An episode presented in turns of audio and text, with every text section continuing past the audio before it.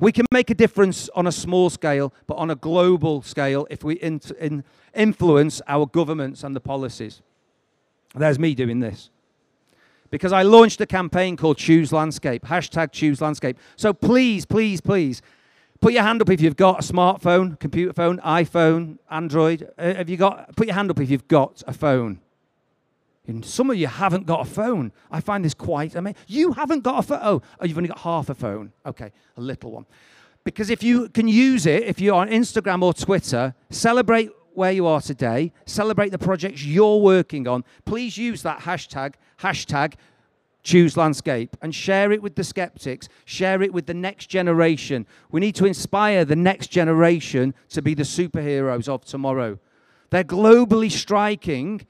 We need to tell them that there are career opportunities that when they're leaving school that they can actually actively make a difference. This is a great opportunity for our profession. Children care about the planet. Let's give them a job where they can make a difference, including the little ones.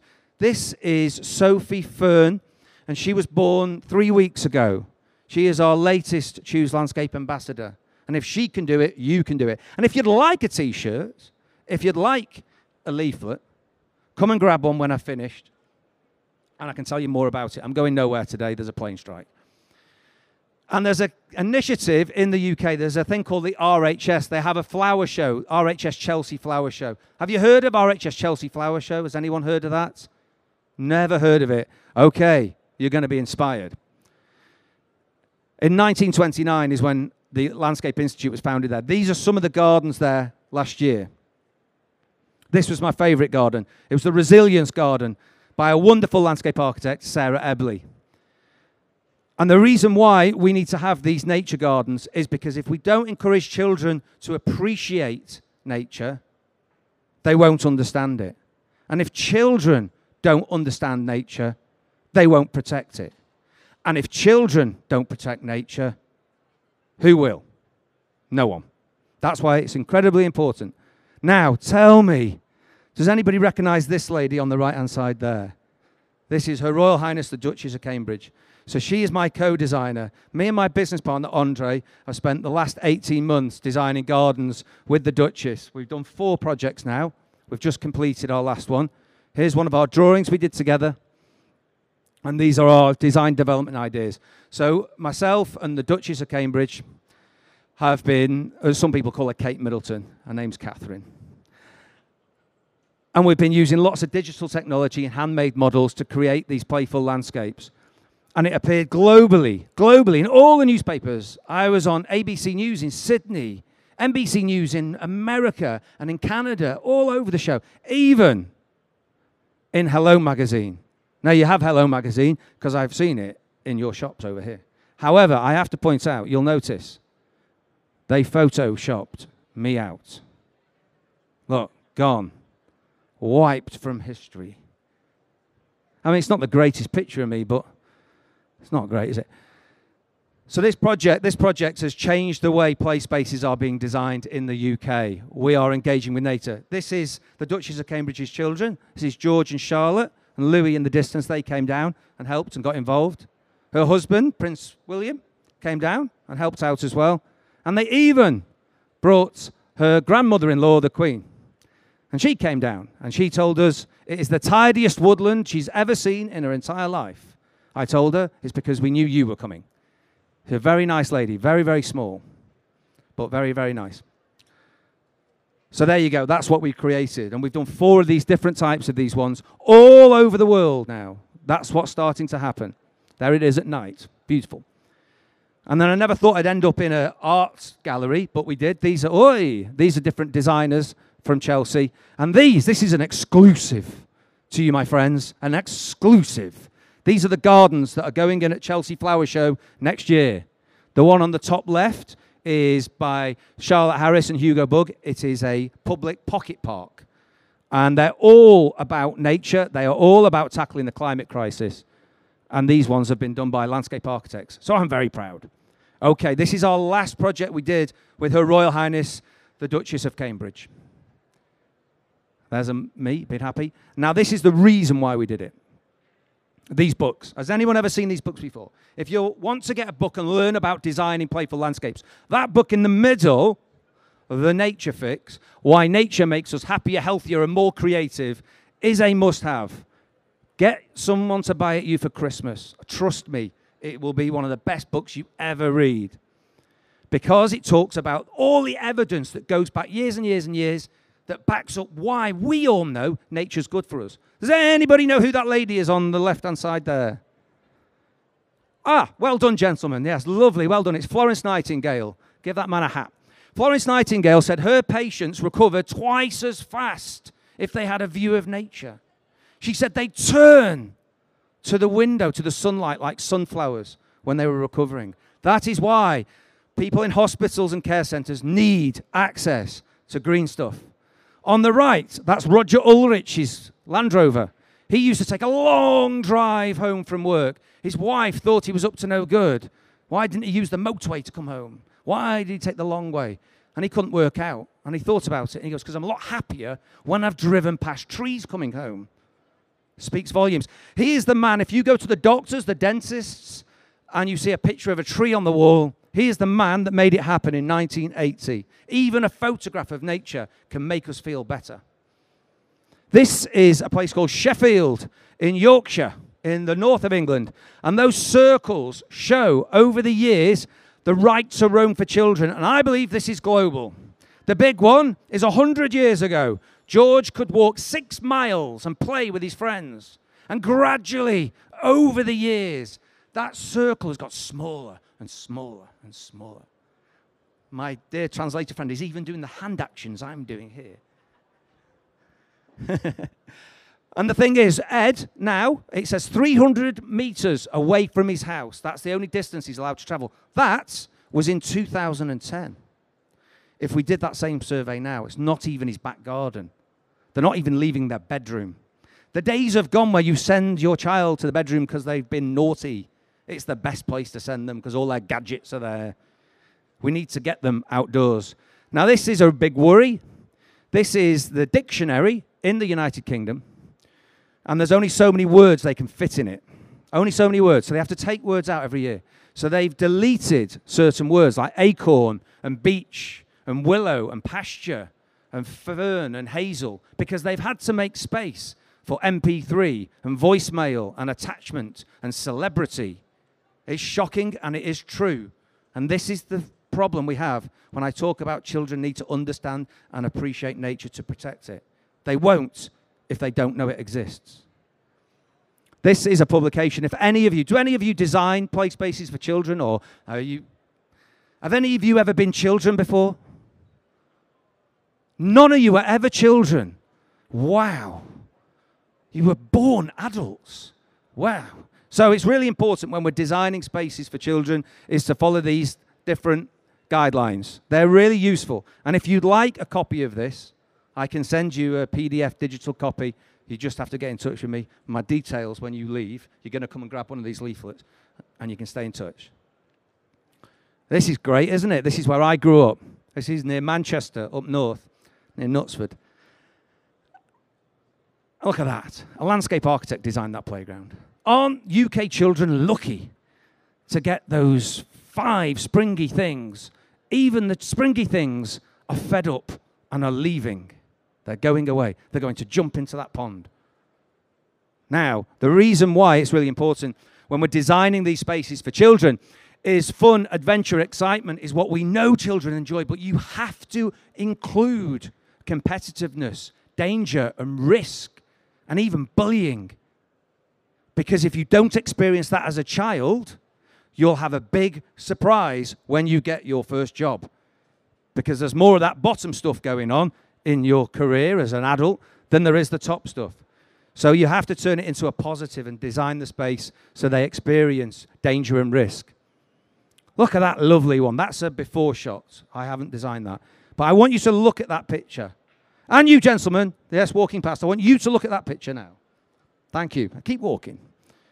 And I'm going to show you how this space was transformed by the power of nature. Look at that. That is the same space it is possible. That is a public park in London. that I designed with my business partner, Andre.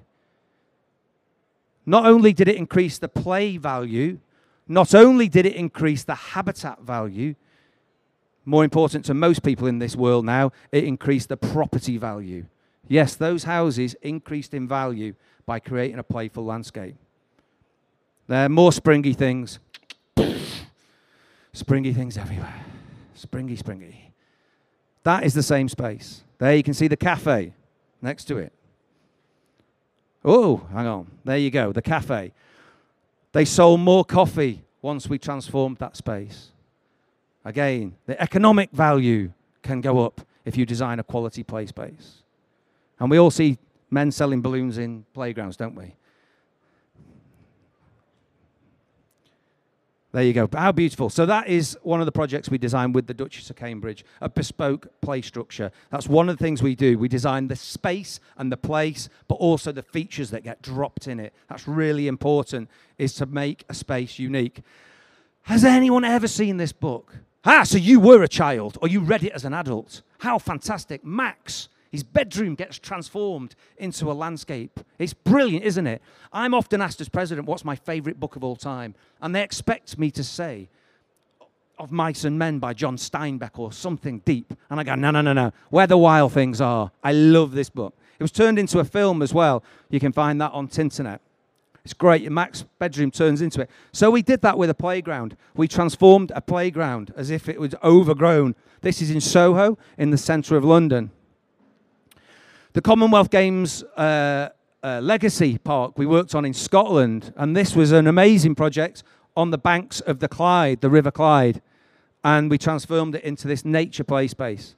This is one of my favorites. This was a book called Hobbledown, and we were given the book to read, and we read the book, and then we designed the landscape around the book, and then they changed the book, and then we worked with the artist to create the artwork. So you could read the book with your children and then take them to that space and experience it.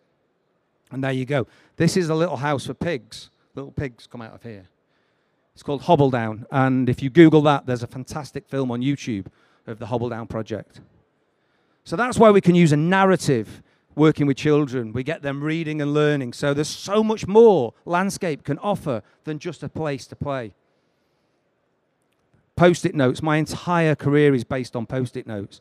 Every time we get a brief or we get a commission, we rip it apart and look at all the important bits of information that the client might want to see. And whether they want to pay us or not, don't tell them this, we'll do the engagement in the schools because it's so important. Again, I go back to that point about getting children to understand and appreciate so they protect. And that's how you do it. And if you ever, ever, if I did a model making session here, you want to have a go, and I know a few others would, who've got their inner child. I can see it burning. These guys are all architects, and they started off really, really shy. And within about half an hour, they were fighting over paper and pencils and string. They found their inner child and created these amazing projects with us. So this is the design process we go through to create these spaces. And remember, I talk about competitiveness and fear and risk. That's what these spaces encourage. Still complying with all the European health and safety standards. There's nothing different in the UK. We haven't left you yet. You never know. We might even stay with you if we're, if we're lucky. I'm not going to say the B word. So I'm going to finish now on one of our projects. This is the Wild Garden. So this was a garden we did in 2017, a magical project. It got RHS, Gold, means nothing to you because you don't know about flower shows. RHS Gold, RHS People's Choice, and RHS Best in Show. That's very difficult to win those three medals. And we did it because we engaged with the community that were going to use it. At the center of it, we had plants. Now, there's a word called plant blindness. Now, you probably haven't heard of that, but plant blindness is when people walk through a space and they will look at a butterfly, a bee, or an insect, but they will ignore the plants. They'll walk straight past them, they ignore them. Again, you guys, the superheroes in this whole building, need to inspire the next generation to understand the importance of plants and horticulture. And that's what this project did. And I did everything I could possible to raise awareness of this, including I locked myself in a glass box for three days and three nights in the centre of London to raise awareness of a thing called autism, which is a condition where children struggle to connect with society. And that was the metaphor was I was locked in a glass box and I would struggle to connect. But whilst I was in the box, I made a model of the project that we were going to create. And the number of people that came to talk to me to ask me what this model was stimulated a conversation with people that would never dream of coming to this event. And I spoke to hundreds and hundreds of people throughout the night. But you're never ever going to get children to put their computers and their digital platforms down. So, what we've started doing is designing digital landscapes and allowing children to immerse themselves in it. And we've done lots of this recently, and we're carrying on doing it. And um, that, if the film worked, is the digital landscape. But you'll have to use your imagination or go to our website, which you'll get a link when you pick this up before you leave. But my favorite bit is the hand drawn side of it. That is, for me, the most creative part of it. And that is what Andre and I love doing, is actually sketching and developing an idea. These projects we work on don't happen just with a couple of people and one of them wearing a royal crown. These are our team that help us out. They weren't all there, so with the power of technology, there they are. Look at that. I just want to point out somebody to you. This is my mum. That's Susan. I always like to give my mum a name check, no matter where I am. And this is the wild garden we created. It's beautiful, isn't it? Who wouldn't want to play there? And we interviewed everybody as they left, or a lot of people in this boulder chair. And again, if you go to our YouTube channel, you can watch 20 people that were interviewed as they left the garden about their experience. And then I sat on a train and I was traveling down from the north of England to London, and I was designing a cartoon called Hampton, the autistic butterfly floating through the garden. And the man sat next to me, I didn't realize, was a very, very famous cartoon illustrator and animator called Curtis Jobling. He created a cartoon in the UK called Bob the Builder, and he helped me turn this into a cartoon. And again, if you go to our YouTube channel, you can watch that cartoon. It's very funny. And then Hampton Court is another flower show in the UK. If you ever get the chance to visit, Chelsea, I always say, is better watching on television. Hampton Court is better visiting, it's much bigger, and it's at the Royal Palace where Henry VIII used to live. And we created a huge garden there with the Duchess of Cambridge, which had all these elements we've talked about. And it was really interesting to do that, um, to show it. And in the UK, there is, have you ever heard of the BBC? Have you heard of the BBC, the television channel? Two of you. Wonderful they have a children's program called Blue Peter. It's been on for years and years and years and years. It's the oldest children's program in the world.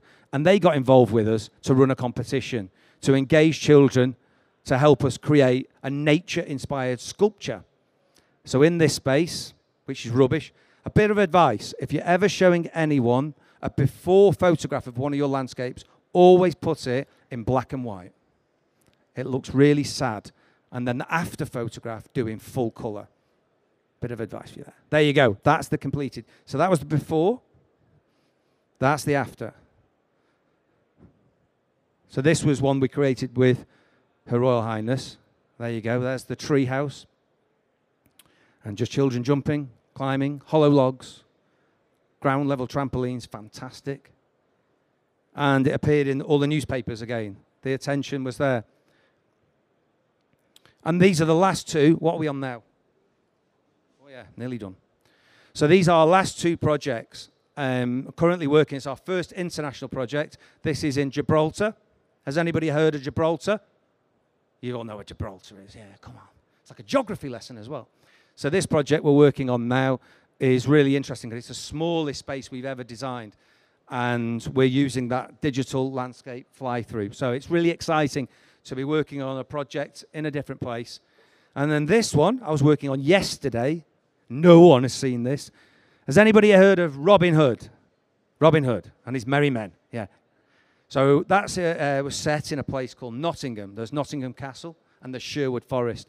So we use that narrative, that story, as the inspiration to design this space. So these are our latest. This is how we're presenting, and this is a film. These are some uh, images from a film and we fly through that space.